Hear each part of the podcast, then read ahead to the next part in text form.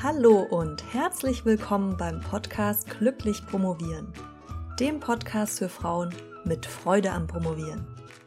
Mein Name ist Dr. Marlies Klamt und ich freue mich, dass du heute dabei bist. Heute geht es im Podcast um die Frage, wie bekomme ich meine Energie zurück, wenn ich erschöpft bin und Angst habe. Sehr gute Frage, die hat mich per Mail erreicht und ich dachte, da mache ich doch glatt mal direkt eine, einen Podcast dazu. Ähm, konkret war die Frage noch ein bisschen, bisschen genauer, darauf gehe ich jetzt auch weiter ein. Und zwar ging es darum, der Promovendin darum, dass sie ihre Energiekicks zurückbekommen will, die, die sie mal hatte in der Promotion und die ihr verloren gegangen sind. Und ja, dass sie im Moment das Problem hat, erschöpft zu sein, Angst zu haben und demotiviert. Wobei ich auf den Punkt der Demotivation nicht ganz so explizit eingehen werde heute, aber die anderen Sachen werden uns wahrscheinlich schon ein bisschen beschäftigt halten. Ja, und ich möchte jetzt einfach ein paar Gedanken dazu teilen, wie ich selbst an diese Situation rangehen würde, wenn ich jetzt in dieser, wenn ich in der Situation wäre. Und zwar ähm, ist der erste Punkt, über den ich sprechen möchte, ich habe das mal Pull statt Push genannt. Was das bedeutet, erkläre ich dir jetzt. Und zwar mh, hm, möchte ich das ein bisschen vergleichen, die Doktorarbeit zu schreiben, wie wenn du jetzt eine Schriftstellerin bist, was du ja im Prinzip auch bist, wenn auch nicht für fiktionale Texte und dir die Inspiration fehlt. Ja? Und da, ich denke, das ist ganz gut mit Energiekicks vergleichbar. Da gibt's ähm, ein Buch, hm, was ich vor ein paar Jahren gelesen habe und wo ich, ja, wo ein Gedanke in mir hängen geblieben ist, mit dem ich den, eine Vorstellung, die ich ganz schön fand. Und das, ist das Buch von Elizabeth äh, Gilbert und heißt Big Magic. Musst du jetzt nicht mitschreiben, sondern verlinke ich dir in den Show Notes.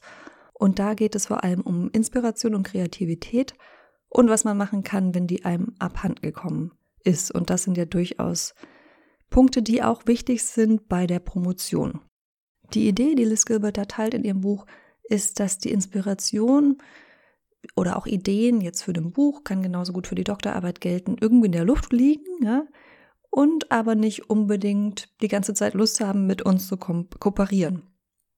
Und vor allem es nicht besonders mögen, wenn wir das irgendwie erzwingen wollen. Ja, die, die Muße könnte man auch sagen. Das heißt, wie kommen wir jetzt raus aus dieser Situation? Wir können versuchen, sie eher anzulocken, statt herbeizuzitieren. Ja, das meine ich mit Pull statt Push. Das heißt, wir versuchen eine Situation zu schaffen, in der deine Inspiration, deine Energiekicks ja, von selbst entstehen. Aber, und das ist jetzt ein bisschen der, der tricky Part, ohne davon auszugehen, dass sie kommen müssen. Ja, weil dann sind wir schon wieder beim Erzwingen. Ich mache das jetzt, ich bereite alles gut vor und dann müssen sie aber auch kommen. Ja, sondern die Idee ist eher zu sagen, okay, ich mache weiter wie bisher, Schritt für Schritt, mühsam nähert sich das Eichhörnchen. Und falls ich alles so schön vorbereitet habe, dass die Energiekicks auch zurückkommen können, dann ist das schön, dann freue ich mich und falls nicht, mache ich einfach weiter, weiter, Schritt für Schritt. Ja. Und jetzt interessierst du dich sicher dafür, wie wir eine gute Grundlage schaffen. Nehme ich an. Hm, da komme ich mal wieder auf meine gute alte Triade zurück, über die ich so gerne im Podcast spreche, aber einfach, weil ich sie so wichtig finde. Und zwar Bewegung, Schlaf und Ernährung. Das sind für mich einfach drei Dinge, die, wenn die nicht, drei Grundbedürfnisse, die wir haben, wenn die nicht erfüllt sind, dann haben wir keine gute Ausgangsposition für den Rest. Also wenn wir uns nicht bewegen, sondern nur rumsitzen, was beim Promovieren leicht mal passiert, wenn wir über lange Zeiträume hinweg uns Schlaf verweigern, ähm, den wir eigentlich brauchen, und Schlaf ist auch sowas, ich habe, weiß nicht, ob ich das hier schon mal angekündigt habe, aber ich lese schon seit Monaten ein Buch und ich möchte unbedingt auch mal eine Podcast-Episode nur zum Thema Schlaf machen, weil ich das so wichtig finde und weil ich durch dieses Buch auch nochmal so viele Erkenntnisse bekommen habe. Zum Beispiel, dass, dass jeder ein bestimmtes Schlafbedürfnis hat und dass du dich da auch nicht irgendwie viel runtertrainieren kannst oder so, sondern am Ende fehlt es dir einfach.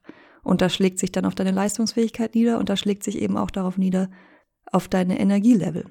Und darauf, ob du überhaupt so diese Energiekicks nochmal bekommen kannst, kannst du dir gut vorstellen, wenn du eigentlich die ganze Zeit so halb im Dauerschlaf bist, ist es eher unwahrscheinlich.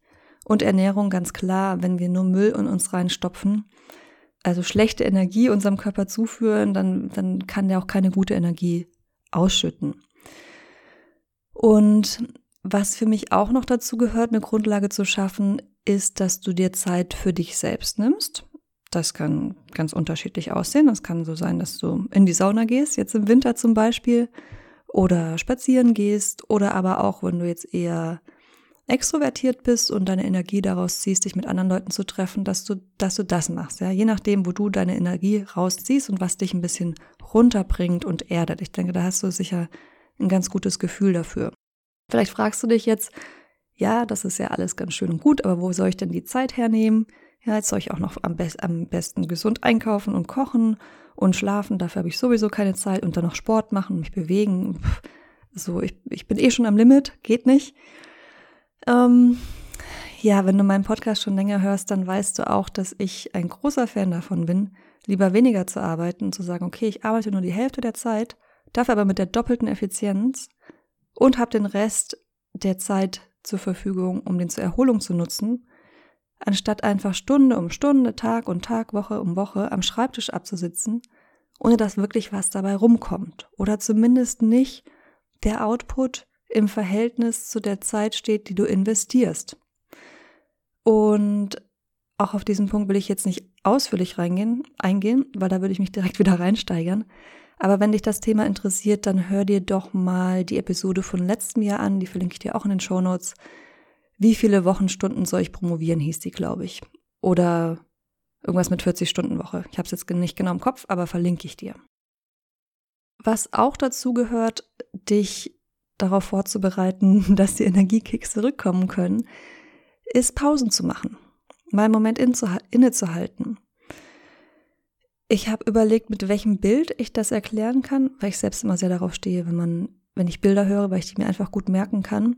Und habe überlegt, du kannst dir das vielleicht vorstellen wie so eine Schneekugel. Na, auch eine schöne Wintermetapher. Wir haben eine Schneekugel, die wir schütteln.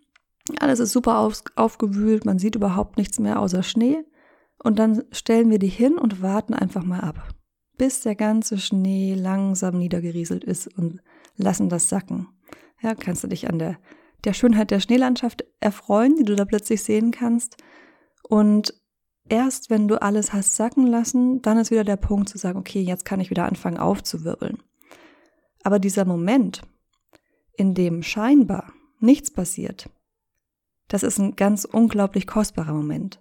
Weil das ist der Moment, in dem du einen klaren Blick bekommst und in dem du sehen kannst, wo du eigentlich bist. Ne? Also wo du dich orientieren kannst, wo stehe ich eigentlich? Um dann auch wieder zu entscheiden, wie du weitermachst. Von welcher Art von Pausen rede ich jetzt genau? Wie kannst du die in deinen Alltag einbauen? Also bei mir ist es so, dass ich zum Beispiel, wenn ich am Reisen bin, das für mich gut klappt. Das ist egal, ob das jetzt in einem fremden Land in einem Reisebus ist oder ob ich im ICE sitze von Frankfurt nach Berlin. Ich arbeite auch gerne im Zug, so ist es nicht. Aber manchmal ist es so, dass ich einfach merke, ich brauche jetzt mal so ein, zwei, drei Stunden. Kann auch. Ich habe das auch auf Reisen schon tagelang praktiziert, dass ich nur aus dem Fenster gestarrt habe. Aber wirklich keine Musik zu hören, noch nicht mal zu versuchen, an irgendwas zu denken oder so dieses Gedankenkarussell wieder anzuwerfen, was mache ich als nächstes, im Kopf dann doch die To-Do-Liste durchzugehen und zu planen oder sowas. Ähm, und auch nicht unbedingt die Landschaft zu anzuschauen. Ähm, manchmal ist sie auch ein bisschen eintönig oder zumindest jetzt nicht so super abwechslungsreich, dass die uns, dass die einen ablenken würde und das einfach vorbeiziehen zu lassen und wirklich nur den Kopf frei kriegen, indem man aus dem Fenster schaut. Für dich funktioniert vielleicht was anderes, aber das ist was, was ich praktiziert habe und auch immer noch praktiziere, was für mich gut funktioniert. Oder aufs Meer zu schauen, ja, wenn du Zugang zum Meer hast. Einfach den Wellen zuzuschauen, wie sie kommen und wie sie gehen und, und sonst gar nichts zu machen. Eine Möglichkeit, die ganz anders ist, ist zu meditieren. Wenn du jetzt direkt so ein bisschen Abneigung spürst, dann lass mich ein paar Sätze dazu sagen, weil viele Leute denken, sie können nicht meditieren weil sie so die Vorstellung haben, wenn man meditiert, dann setzt man sich da im Schneidersitz auf dem Boden und schließt die Augen und darf an nichts mehr denken. Und so, das habe ich probiert, hat nicht funktioniert, also ist Meditieren nichts für mich. Okay, dazu erstmal, es gibt ganz viele verschiedene Arten zu meditieren. Ja. Es gibt zum Beispiel auch Meditations-Apps. Headspace habe ich mal eine Weile benutzt. Die haben auch eine kostenlose äh, Version, kann ich dir auch mal verlinken. Und nicht alle Meditationsarten fokussieren nur darauf, dass man an nichts denkt. Ja, man kann mit dem Atem arbeiten. Du kannst auch versuchen, geführte Meditationen zu machen. Wichtig ist ja der Effekt und nicht, wie du es machst, sondern wie du ihn erreichst. Ich werde dir noch einen schönen TED-Talk zum Thema Meditation verlinken. Der ist nur zehn, knapp zehn Minuten lang, glaube ich. Den äh, finde ich echt eine schöne Einführung in das Thema. Und dann verlinke ich dir auch noch einen Artikel aus Forschung und Lehre, in dem es um das Thema Meditation und Wissenschaft geht. Und den Artikel finde ich ganz schön, weil der in leicht verständlicher Sprache einfach nochmal zusammenfasst, was die positiven Effekte von Meditation sind, so wie Studien herausbekommen haben. Ja, und um das Thema Pause jetzt abzuschließen, ähm, was mir da noch wichtig ist, ist zu betonen, ist, dass du nicht versuchst, jede kleine oder große Pause, die sich natürlich in deinem Alltag bietet, direkt mit irgendwas zu füllen. Ja? Ich kenne das von mir selbst, dass ich dann zwanghaft nach dem Handy greife oder eben den ganzen Zugfahrt über dann doch arbeite, dass ich auf der Toilette noch ein Buch lese und am besten in der Dusche Musik höre. Und dann hat man eigentlich alle Pausen, die sich so natürlich bieten, sich wieder vollgestopft mit irgendwas und wieder so ein, so ein Einfluss von außen geschaffen, der auf einen rein rieselt. Und ja, gönn deinem Körper und deinem Geist da einfach auch mal ein bisschen Leerlauf, damit der Schnee sich setzen kann, zur Ruhe kommt und du da wieder einen klaren, klareren Blick bekommst. Als nächstes möchte ich ein bisschen über das Thema Angst sprechen. Ich will da ganz grob zwei Angstarten unterscheiden. Es ist jetzt weder ähm, sehr medizinisch, medizinisch gibt es ganz viele Arten von Angststörungen, es ist auch nicht unbedingt philosophisch, da kann man auch noch andere Angstarten finden. Aber das sind die, die ich denke, dass, dass die Unterscheidung, von der ich denke, dass sie wichtig ist für unseren Kontext hier und dass sie uns hier weiterbringt. Und zwar einmal die Panik, Attacken vielleicht auch, die du, die du bekommen kannst, die situationsbedingt ausgelöst sind, weil du irgendwie Angst vor einer Deadline hast, weil eine Prüfungssituation ansteht. Aber es könnte auch sowas sein, wie dass du eine, eine Phobie hast vor Spinnen. Ja? Und wenn du die Spinne siehst, dann flippst du schon aus und kriegst eine Panikattacke. Das auf der einen Seite und auf der anderen Seite chronische Angstzustände. Also, dass du dir dauerhaft Sorgen machst um eine Dissertation, bin ich überhaupt gut genug? Kann ich das überhaupt? Ist das überhaupt sinnvoll, was ich mache? Was mache ich danach? Das ist so ein Punkt, wo du dich auch gut fragen kannst, was da eigentlich dahinter steckt. Ja, also sowas wie, ist das überhaupt gut genug, was ich da mache? Zum Beispiel könntest du dir da mal die Episode zum Imposter-Syndrom anhören. Aber das kann ganz viele verschiedene Ursachen haben die du da herausfinden kannst. Und dann, wie gehen wir jetzt mit dieser Angst um? Da möchte ich dir zwei Herangehensweisen mitgeben, die sich vielleicht ein bisschen widersprüchlich anhören, aber im Prinzip gut vereinbar sind. Die erste Herangehensweise ist, deine Angst aktiv anzugehen.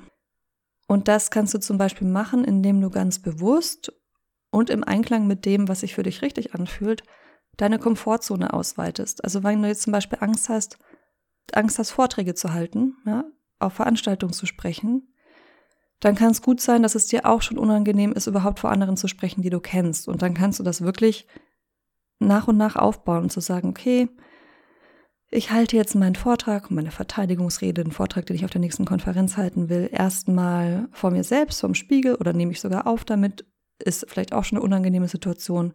Dann frage ich irgendeine Person, meinen besten Freund, der überhaupt nichts mit dem Thema am Hut hat, ob er mir zuhört. Dann präsentiere ich das vielleicht im Kolloquium oder versuche über, überhaupt nicht öfter mal zu melden, zu Wort zu melden. Wenn jetzt eine Mitarbeiterbesprechung ist oder sowas bei der Arbeit, wenn dir das auch schon unangenehm ist, um da einfach nach und nach deine Komfortzone ein bisschen auszuweiten und dann am Ende dahin zu kommen, wo du eigentlich hin willst und deine Angst da ganz aktiv anzugehen. Die zweite Herangehensweise ist, deine Angst anzunehmen.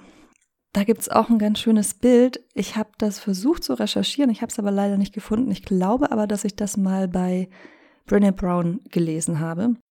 Und zwar ist das Bild, dass die Angst dich zwar begleitet, also du kannst sie nicht wegreden, sie ist da, aber wir können sie auf den Rücksitz verbannen und so sagen, okay, du bist da, ich sehe dich, ich fühle dich, du hast sicher teilweise auch deine Berechtigung aber ich werde nicht mein Leben auf Basis deines Daseins führen. Ja? Du darfst das Steuer nicht in die Hand nehmen. Du darfst auf dem Rücksitz sitzen, du darfst dich ab und zu mal zu Wort melden, bitte nicht die ganze Zeit, aber es ist okay, wenn du es tust.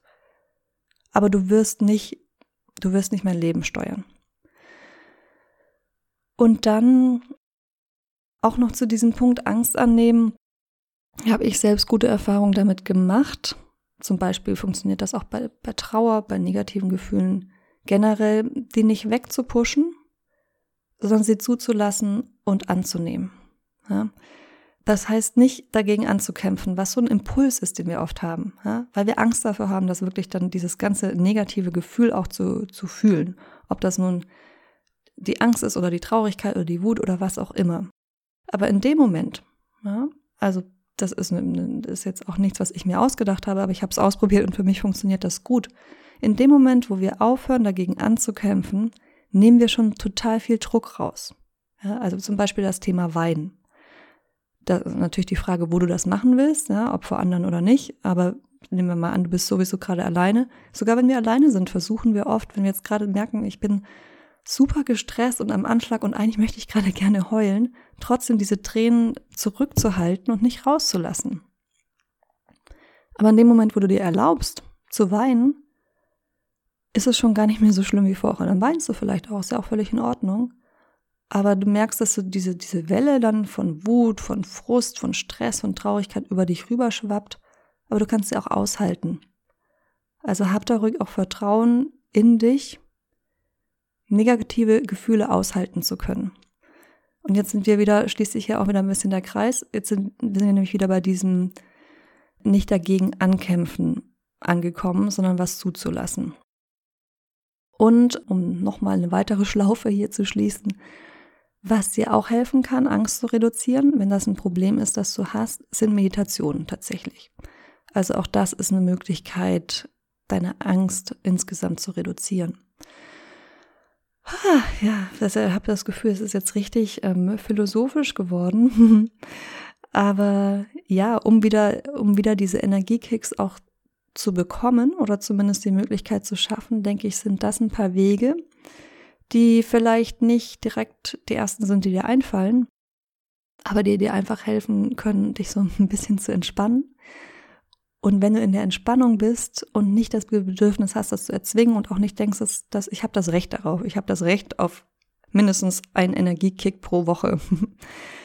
wenn du dich davon ein bisschen verabschiedest und ähm, jetzt mal salopp gesagt, dich einfach mal locker machst, dann prophezei ich dir, wächst die Wahrscheinlichkeit, dass das auch wieder passiert, dass du wieder deinen Energiekick bekommst. Ah, ja, so, das war's von mir für heute. Ich würde mich super freuen, wenn dir mein Podcast gefällt, wenn du eine gute Bewertung da lässt, vielleicht sogar einen Kommentar, da freue ich mich umso mehr. In deiner liebsten Podcast-App oder wo auch immer du meinen Podcast hörst. Und wir hören uns dann wieder nächste Woche. Bis dahin wünsche ich dir eine schöne Promotion, ohne erschöpft zu sein, ohne Angst und vielleicht mit dem einen oder anderen Energiekick, wenn er denn kommt. Deine Malis.